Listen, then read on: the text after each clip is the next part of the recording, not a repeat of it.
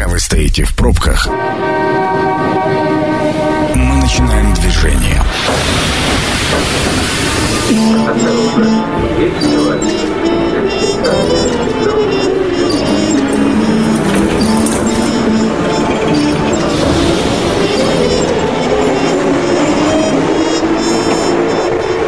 Метро. Главные темы Красноярска. Добрый вечер, это программа «Метро», в студию микрофона Сергей Васильев. Э, давайте представлю сразу моих сегодняшних соведущих. Будет уже, наверное, понятно тем, кто не забыл, а тем, кто забыл, напомню. Итак, э, слева от меня Андрей Лопатин, юрист, руководитель группы компании «Правовая информатика». Андрей, добрый вечер. Добрый вечер. А, справа от меня Игорь Артемьев, налоговый, налоговый эксперт. Игорь, добрый вечер также. Добрый вечер. Да, э, эти господа появляются здесь не случайно. Если они здесь появились, значит, мы будем так или иначе касаться новшеств в российском законодательстве то, с чем нам придется жить. В последнее время я отметил для себя такую тенденцию. У нас так или иначе очень много законов заточено на то, чтобы что-то там в сетях у нас происходило. Ну, не в сетях, в интернете, да, в глобальном. Поэтому давайте, наверное, с этого и начнем. А, итак, сотовых операторов обяжут передавать сведения по запросу Роскомнадзора. А, Причем а, данные об абонентах, юридических лицах и ИП, в частности, об используемом пользовательском оборудовании, факте передачи голоса, текстовых и мультимедийных сообщений. И вот здесь я немножко встал в ступор, для чего это делается, Андрей, вот с юридической точки ну, зрения. Э, очевидно же, что для чего-то хорошего, да, и давайте смотреть, в эту сторону. На самом деле э, две стороны, да, вспоминаем проблему. Огромное количество сейчас телефонных мошенничеств, мы про это видим практически каждый день в новостях, и это в том числе происходит потому, что у нас до сих пор есть энное количество сим-карт, энное количество серых телефонов, везенных непонятно каким образом. До сих пор люди, которые находятся в местах лишения свободы, часто этим занимаются. Ну и, опять же, все развивается, да, то есть теперь уже и голос научились подделывать, да, и как будто ты разговариваешь действительно с братом, тем более, что у тебя высветилось, что это звонит брат. То есть есть очень рациональный рациональное зерно, чтобы вот это дело каким-то образом контролировать или минимизировать, потому что количество обращений растет просто в геометрической сумасшедшей прогрессии, ну, да. и с этим нужно что-то делать. То есть мы можем лечить, э, грубо говоря, вот те, э, то, что есть, раскрывать преступление, первое, второе, третье, а можем устранить причину. И вот такие попытки вот такого жесткого регламентирования, ведь обратите внимание, отматывайте все время назад, да, изменение закона Яровой, все угу. должно храниться на территории РФ, 53 статья закона о связи изменилась, то есть обязаны предоставить предоставлять определенную информацию, вот так-то, вот так-то. Это еще одно закручивание гайки. То есть, э, с точки зрения идеологии, которая идет в этом законе, супер все. С точки зрения реализации, ну, всегда 3-5 лет подождем и посмотрим, как это будет дальше.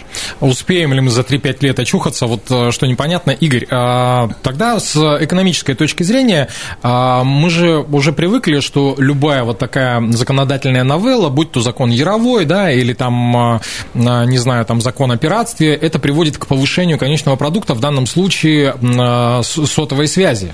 Вы знаете, очень интересная аналогия, когда мы обсуждали что будут записывать хотя бы звонки, да, или прочие там всевозможные вещи, которые будут оставлять след а, в системах. Все сотовые операторы кричали, что будут подняты цены, что будет безумное повышение, что невероятно это сложно сделать. И что мы видим? Этого нет. Нет, цены-то подняли. Ну, они поднялись не настолько, насколько обещали операторы. И на самом деле вот этот рынок, а, та конкуренция, которая сегодня есть, она это все сдерживает. И здесь будет ровно та же самая ситуация. Все и так уже есть, э, все средства уже готовы. И я здесь поддержу Андрея. Убыток от э, мошенничества и вообще на сегодняшний убыток экономики от мошеннических схем, он ну, просто колоссальный. Что сегодня творится в банковской сфере, что сегодня творится в сферах э, финансовых, это что-то невообразимое. Мы получили ту среду, к которой мы просто не готовы к регулированию. Сегодня государство, упустив вот этот момент в начале, да, то есть оно пытается его догнать. И оно очень четко и быстро его догоняет, хотя бы такими способами. 3-5 лет не знаю, мне кажется, что мошенники настолько быстры, настолько технологичны. Вот недавно я читала пост коллеги, да, то есть мне вот лично звонили, например, с Главного управления МВД, очень часто представлялись, грозились уголовной ответственностью. Коллеги вот звонили буквально из ее же офиса, как бы, ну, удивительные вещи просто происходят. Подмена вот этих IP-адресов, IP-телефонов, э, ну, просто что-то невероятное. И сейчас э, взялись за то, чтобы вот этот след цифровой, который остается в том числе у операторов, он тоже тоже был прослеживаем. Единственное, что мне здесь не радует, вот во всей этой истории, мы забываем про то, что как только кому-то дают очень большую власть или какие-то большие полномочия, очень огромный объект соблазн. для злоупотреблений. Соблазн. Да, и соблазн растет. И я очень надеюсь, что это не будет никогда применено в налоговой сфере, да, потому что, ну, и так уже у меня СК НДС, да, и вот новый модуль, который там в 2021 году запускается э, активно, да, там по схемам, там и по прочим самозанятым и всем прочим. Вот, вот он Э, я боюсь, что вот эта вся вот эта махина, мы превращаемся в... И это опасность огромная, в, как в Китае, в Китае у нас есть социальное государство и социальный рейтинг. Вот я не хотел бы превратиться все-таки в страну социального рейтинга. Слушайте, но тут же история простая. Помните, мы как-то обсуждали законопроект о том, что привяжут в обязательном порядке э, отдельные номера к отдельным гражданам. Ну, да? уже, это, уже вот это происходит, идет, уже по идет. юрлицам это идет, причем на полную катушку я получил уведомление на госуслугах, что мой номер привязан, он корпоративный, он привязан к такому-то аккаунту. Соответственно, вот, понимаете, не должно быть замаскированных следов, то есть не должно быть, вот, э, грубо говоря, скрытого э, человека без определенного места жительства, на которого зарегистрирован зарегистрировано 100 симок. Тогда след не виден, понимаете? У нас сейчас очень прямые связи. То же самое же происходит и в банковской сфере. Мы все время говорим про э, то, что вот наличные деньги становятся дороже, они уже дороже, чем безналичные деньги. Так оно и есть. Соответственно, я здесь не очень верю в то, что происходит, произойдет подорожание услуг, да, потому что вот 2006 год я платил за открытие карты, причем не маленькие деньги, банковской mm-hmm. карты. А сейчас банк готов мне денег дать за то, чтобы я воспользовался их банком. То есть посмотрите, как все поменялось. Ну, так это же а, суть банков. Ну, вот э, раньше, я вспоминаю, 98 год, в 3 секунды э, бесплатные, которые были в Сибирь Телекоме, я успевал говорить, э, со мной все хорошо, я иду домой, скоро буду. Да, я в 6 умудрялся. Ну вот, да, соответственно, сейчас у нас, пожалуйста, совершенно другие цифры, безотносительно тех, да.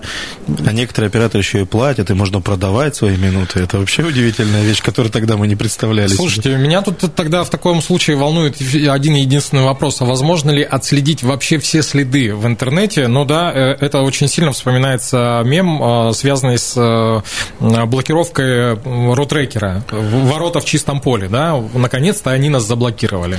Ну, знаете, мы, если честно, можем здесь только фантазировать, потому что у меня, если честно, нет достоверной информации о возможностях наших правоохранительных органов, потому что у меня есть только предположение об этом. У меня есть предположение о том, что все, что происходит в интернете, абсолютно можно спокойно отследить и, и при необходимости проконтролировать. У меня отношение другое немножко, потому что я исхожу из того, что как только мы увеличиваем себестоимость их работы, вот этих вот не очень хороших людей, а, им не всем становится это выгодно. И вот чем больше им будет осложняться эта жизнь, тем лучше. Ну, как говорится, дай это бог. Спасибо. Первую тему закрыли. Переходим ко второй. Она тоже напрямую связана с цифровизацией. А, вступил в силу закон, согласно которому вводится административная ответственность за несоблюдение порядка предоставления налоговым органов, органам отчетов о переводах свыше 600 тысяч рублей в год через иностранные электронные кошельки. При нарушении сроков предоставления отчет, отчета будет вынесено предупреждение или назначен административный штраф в зависимости от количества дней просрочки за использование иностранного электронного кошелька, а, там, ну и дальше штраф на сумму от 20 до 40% средств, зачисленных на, за отчетный период. А, неужели у нас такое большое количество денежных средств проходит через иностранные кошельки? Вообще, что такое иностранные кошельки? Давайте порассуждаем. Это те кошельки, которые зарегистрированы по иностранному законодательству. То есть это не наши киви, которые у нас там существуют внутри системы, а именно зарегистрированы по иностранному законодательству. Mm-hmm. То есть это в основном только они. А у нас есть так понимание, а, это финансовые агенты, то есть и вот э, те, кто не зарегистрирован в России как финансовые агенты, а существуют на территории других стран, то есть и используются на территории других стран, вот они сюда подпадают. Ну, то есть, э, условно, виза – это вот э, финансовый агент с э, официальным разрешением работать на территории Российской Нет, Федерации? не совсем. Кошелек и виза, виза – это платежная система. Система, да. То есть, это оператор, который говорит, где, как, каким правилам надо двигать деньги. Угу. Если же мы говорим про кошелек, это то, где они хранятся. То есть, это условное хранилище денег. То есть, куда мы перекидываем, где мы можем какие-то совершать операции. То есть, это некая платежная система, но она внутри кошелек – это все-таки хранилище. Игорь, тогда про деньги непосредственно. И что, много у нас, ну вот, условно говоря, на территории... Э, Вы просто... Давайте Октябрьский район Хабаровскую возьмем. А, я думаю, что на самом деле огромное количество. То есть э, последний раз, когда я смотрел отчетность, она уходила за триллионы. Ой. За триллионы. Ой. Ну, вы знаете, я тоже раньше думал, что у нас тема вот э, офшоров или кошельков, там, или там BVI, да, вот как бы там открыть британские Виргинские острова, да, как угу. бы там открыть счет, она заканчивается где-то до Урала. На самом деле это не так. А, почему? Потому что, во-первых, огромное количество сейчас крипты, расчетов вот в этом а, секторе, оно до сих пор остается теневым, да, и там сумасшедшие деньги, я здесь соглашусь. Во-вторых, то, с чем я столкнулся, это другой тип мошенничества. Меня э, тут недавно я давал консультацию по поводу того, что одна женщина переписывается с человеком из другой страны, и э, вот э, за полтора года общения он уже предложил ей жениться, не видя друг друга, и для того, чтобы жениться, необходимо отправить срочно документы и уже уже даже юрист выходил на связь, ну, который там работает по, по тамошнему праву, простите за скудность речи, и вот э, нужно отправить вот эти документы. И меня спрашивают, ну, вот э, там же серьезные намерения, он же жениться предлагает, вот отправлять документы или не отправлять, да?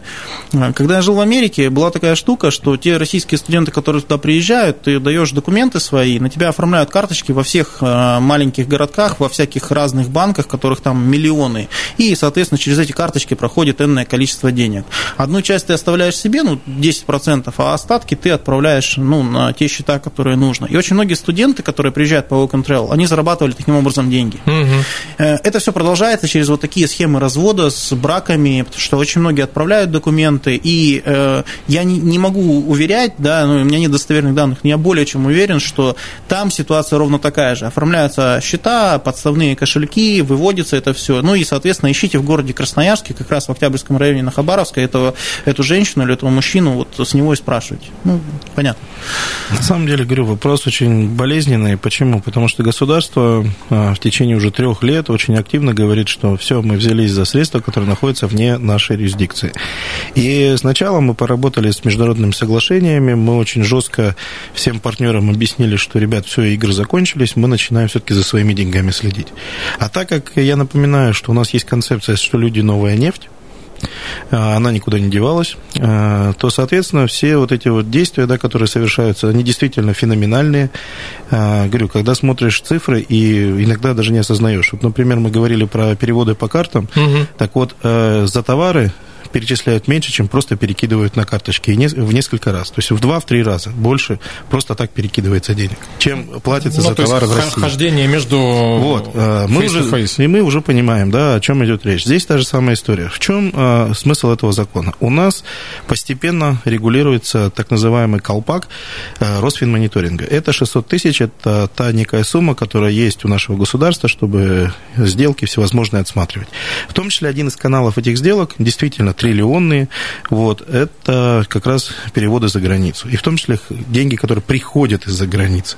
И, соответственно, это один из этапов э, поэтапно просто прикрытие канала движения. То есть его нужно просто наблюдать. Здесь никакая речь не идет о том, что кто-то что-то будет конфисковать, либо что-то. Здесь вопрос в том, сообщи. Забудешь, ну извини. Ну, э, э, позволю себе ремарку небольшую. Это напоминает мне историю советских времен, когда человек совершал э, покупку на сумму более тысячи рублей, да, в советском эквиваленте, он должен был в обязательном порядке отчитаться, иначе могли прийти из ОБХСС или там другие люди в других погонах и спросить, а откуда же у тебя, братец, вот эти деньги, где ты их взял? Я просто помню, когда родители покупали машину, отец, ну, прям писал справки о том, что вот у этого занял, у этого занял, ну, какие-то вот, вот такая схема была. Понимаешь, Сережа, самое обидное, что в этой ситуации страдают действительно люди, у которых это есть, например, и оно честно заработано. Ну да. Почему я про это говорю? Потому что вот у меня каждый день как э, элемент оперативно-розыскной работы. Вот я сегодня, например, вот э, случайным образом оказался на э, как завод, не завод, не знаю, металлоприемка называется, и там совершенно спокойно написано, что принимаем металл по 15 тысяч рублей, если вы хотите на карту, чтобы вам перевели, то это будет по 16 тысяч рублей. И вот, понимаешь, то есть в объемах вот этой металлоприемки это может быть не так много, но сколько у нас таких э, приемок или организаций, знаете, да? Тут, э, ну, я был на Сибле недавно совсем, и очень классная вещь понравилась. Э, рассказывает один из экспертов, сидит налоговый орган, и очень интересная фраза. Говорит, ну вот представьте, все разрешили стать самозанятыми. Угу. И толпа, говорит, миграцию самозанятых ФНС просто смотрит на своих системах, как это все одномоментно все делают все вместе. И это настолько ну, смешно, потому что в масштабе, когда уровень управления повышается выше, да, и он видит это все, и всем кажется, ну я вот чуть-чуть, ну я же, меня же не видно, но когда это в масштабе разрастается, это делает каждый.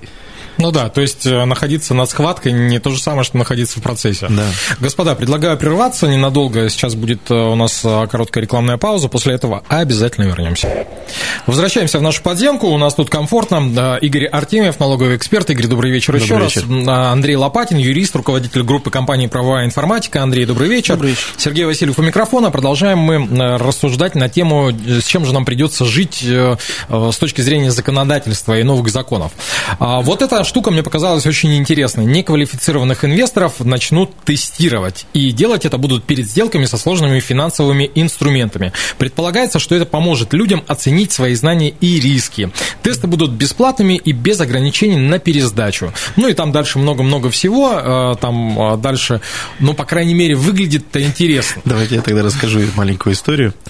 Э, в Америке очень давно, когда организовывалась биржа, Э, очень много людей захотело очень сильно заработать. И как только они захотели заработать, э, подумали люди, которые тоже хотели заработать, говорят, а как их отсюда отогнать? Угу. И придумали э, понятие квалифицированный инвестор. Угу. И только определенные дядечки с определенными бумажечками должны были зарабатывать деньги. Все остальных считали глупыми и до крупных сделок не допускали. Допускали до вторичных сделок. Потом категории менялись, жизнь менялась, все изменялось. Потом начиналась дальше история. В России очень долго считалось несостоятельный рынок ценных бумаг, поэтому как-то вот э, мы не сильно так резко всех отодвинули, тем более мы там народные IPO устраивали, но это было вообще классно.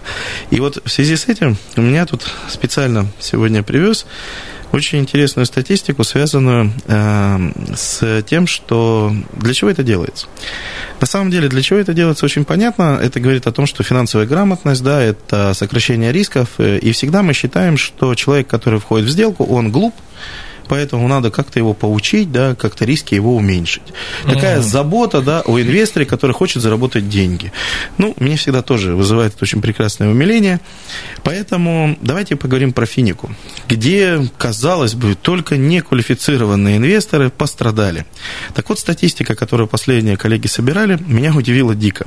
Во-первых, 90% людей туда зашло после возбуждения уголовного дела, среднее количество инвесторов, э, порядка там 53%, продавали все свое имущество, чтобы туда войти, либо погасить долги. А самое главное, 87% имеют высшее образование.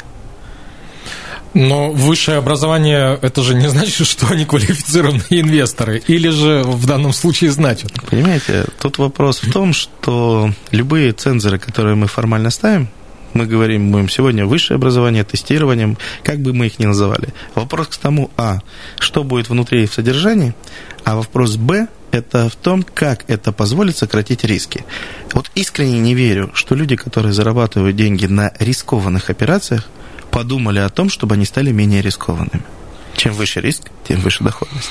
Э, я-то рассуждал, э, сейчас э, перед тем, как Андрею передам слово, я-то рассуждал с какой позиции. Просто сейчас вот куда ни плюнь, да, интернет, телевизор и так далее, везде каждый банк считает своим прямым долгом рекламировать приложение для инвестирования. И все, и все резко вдруг стали инвесторами. При этом, ну, здесь же все равно хотя бы чуть-чуть разбираться надо, а у нас сейчас время такое, мы все спешим, наоборот. и разбираться некогда. Наоборот, не надо. Наоборот. Речь идет наоборот это для тех как раз банков и для всего.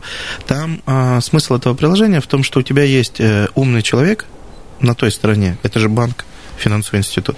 Там сидит очень правильно обычный человек. Ты только выбирай из того, что тебе предложено, и зарабатывай с нами. Там нету э, у всех, у наших агрегаторов прямого там доступа как базовые услуги. Там есть доступ. Но сам факт, что все продукты вкусные, там, настоящие инвестиционные, они закрыты, завуалированы, скомпонованы. То есть речь-то идет про другое. Нам дают упакованное, прекрасное блюдо. Но какое оно будет, мы понимаем, когда только его распакуем, через время. А, сегодня так или иначе вспоминаем 90-е, да, и вот ходила поговорка «без лоха и жизнь плоха». Андрей, это про это? Вы знаете, я бы здесь разделил эти вещи. Ситуация с Финика, она очень интересная. Если у нас есть время, я бы прокомментировал ее только с точки зрения того, что большинство людей, которые залезли в Финик и поняли, что они попали, они достаточно быстро это поняли. Дело в том, что у нас маленько изменилась культура. Вот если, сейчас посмотреть известные посты, да, или каких-нибудь, ну, там, хедлайнеров посмотреть, большинство комментариев – это негатив. Ну, да. И у нас маленько произошел сдвиг. То есть меня здесь обманули, я зашел в эту организацию, теперь это понимаю, но я не признаюсь в том, что меня обманули. Я буду искать других людей, других вкладчиков, я всем буду рассказывать, что у меня все хорошо, что я получил сумасшедшие проценты, чтобы хоть как-то иметь возможность что-то еще себе выгрести. Это страшная штука, я вам скажу честно. То есть это означает, что общество находится на определенном переделе культур. Вот э, у нас здесь есть э, разговоры за кадром, вот это как раз, наверное, про это. Это один момент. Второй момент, проблема, которую пытаются решить таким дурацким способом, я по-другому не скажу, она действительно есть. Это вопрос финансовой грамотности. У нас э, то, что сейчас называется рыночная экономика, вспоминайте, да, 50 угу. лет назад называлось спекуляцией, было уголовным преступлением.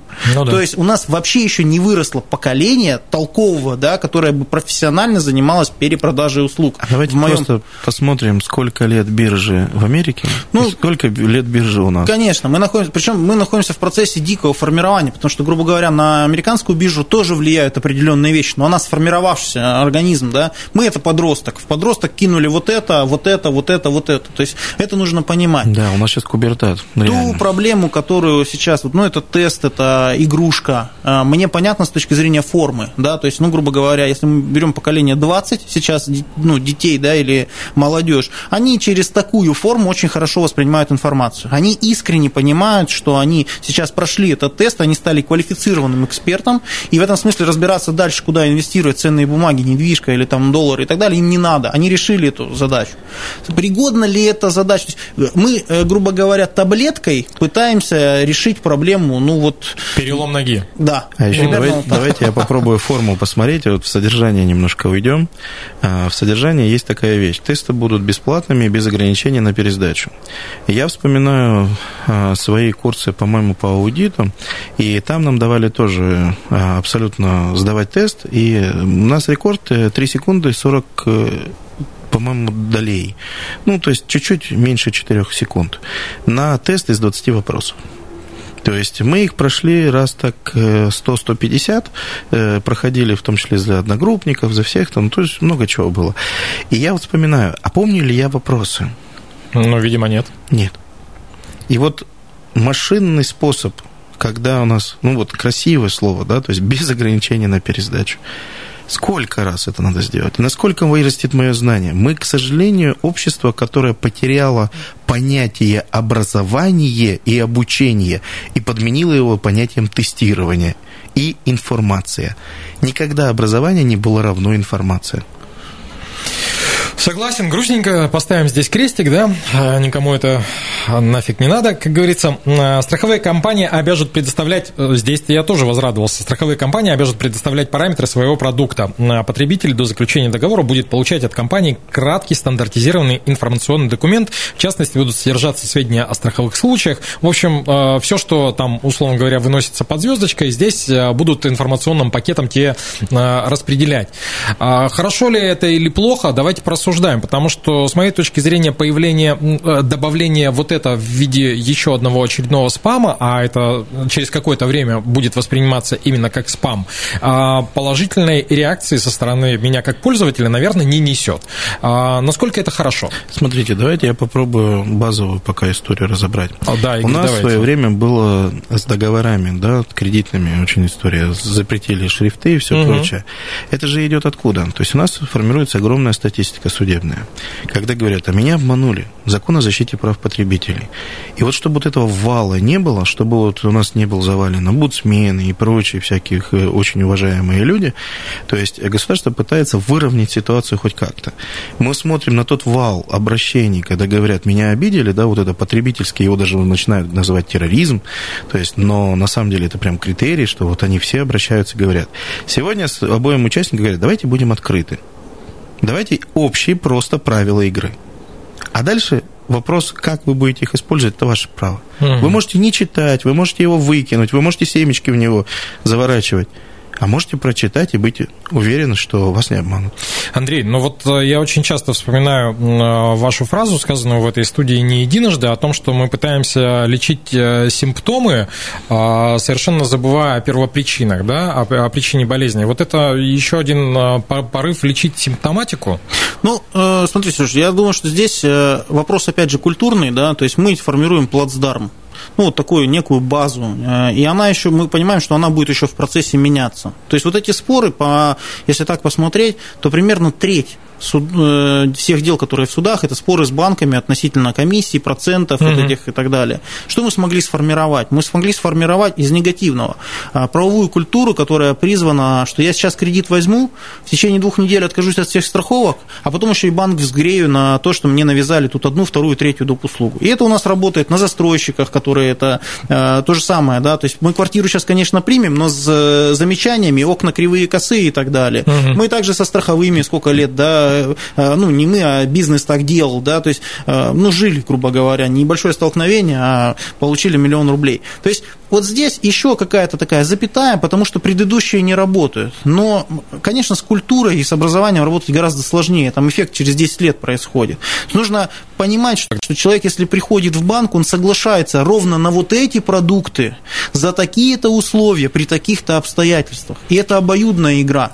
Но я вам точно хочу сказать из плюсов, да, ну нет теперь кредита под 72% по этой карте, да, он будет 10 или 15, или даже со всеми вот этими обманками, это будет 25 или 30%, да. но не 100, не 300. Если понимаете? он даже появится, его суд э, просто срежет. Это один момент. Второй момент, вот э, то направление, с которым сейчас приходится бороться, это реально потребительский экстремизм. Ну Когда ну, да. люди э, имеют возможность наживы, вот в Хакасии, слава богу, уже людей э, уже почти осудили, они находятся под стражей. То есть это был целый бизнес сумасшедший. У нас до сих пор такие персонажи работают, вы про них знаете.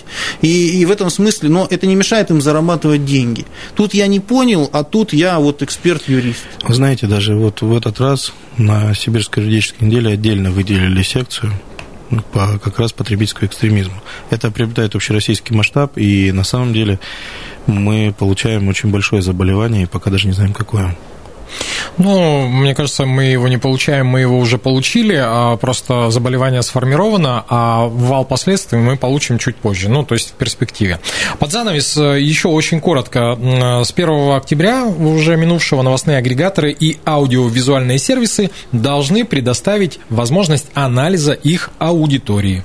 Уполномоченная организация будет получать, записывать, систематизировать данные э, о предпочтениях, и Роскомнадзор будет вести перечень сервисов, которые попадут под такой такой анализ.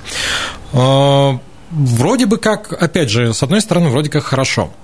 А, но, с другой стороны, сбор информации – это всегда удовольствие дорогое. И более того, маркетологи уже, ну вот европейские, говорят о том, что сбор персональных данных не оправдывает себя с финансовой точки зрения. То есть те деньги, которые ты потратил на этот сбор, ты их не отобьешь никаким таргетом. Зачем вот это делается тогда с такой ну, Сереж, у меня здесь не, даже не столько в персоналке вопрос, сколько в том, что не хватает определенных ориентиров. Вот э, происходит каждый день какое-то громкое событие. Какое-то событие, которая колыхает каждого человека. Но вот последняя это авария, в которой присутствовала Собчак. Да? Угу.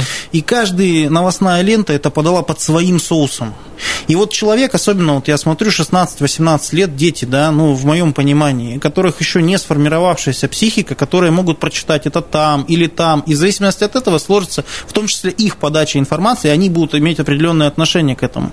Вот то, что, ну, как вот раньше, да, сильнее, быстрее, выше. Ты хорошо учишься, значит, ты поступаешь в ВУЗ. Ты хорошо закончил ВУЗ, значит, ты получаешь работу, получаешь дом и так далее. Вот лично мне сейчас этого не хватает, поскольку нет вот этих ориентиров.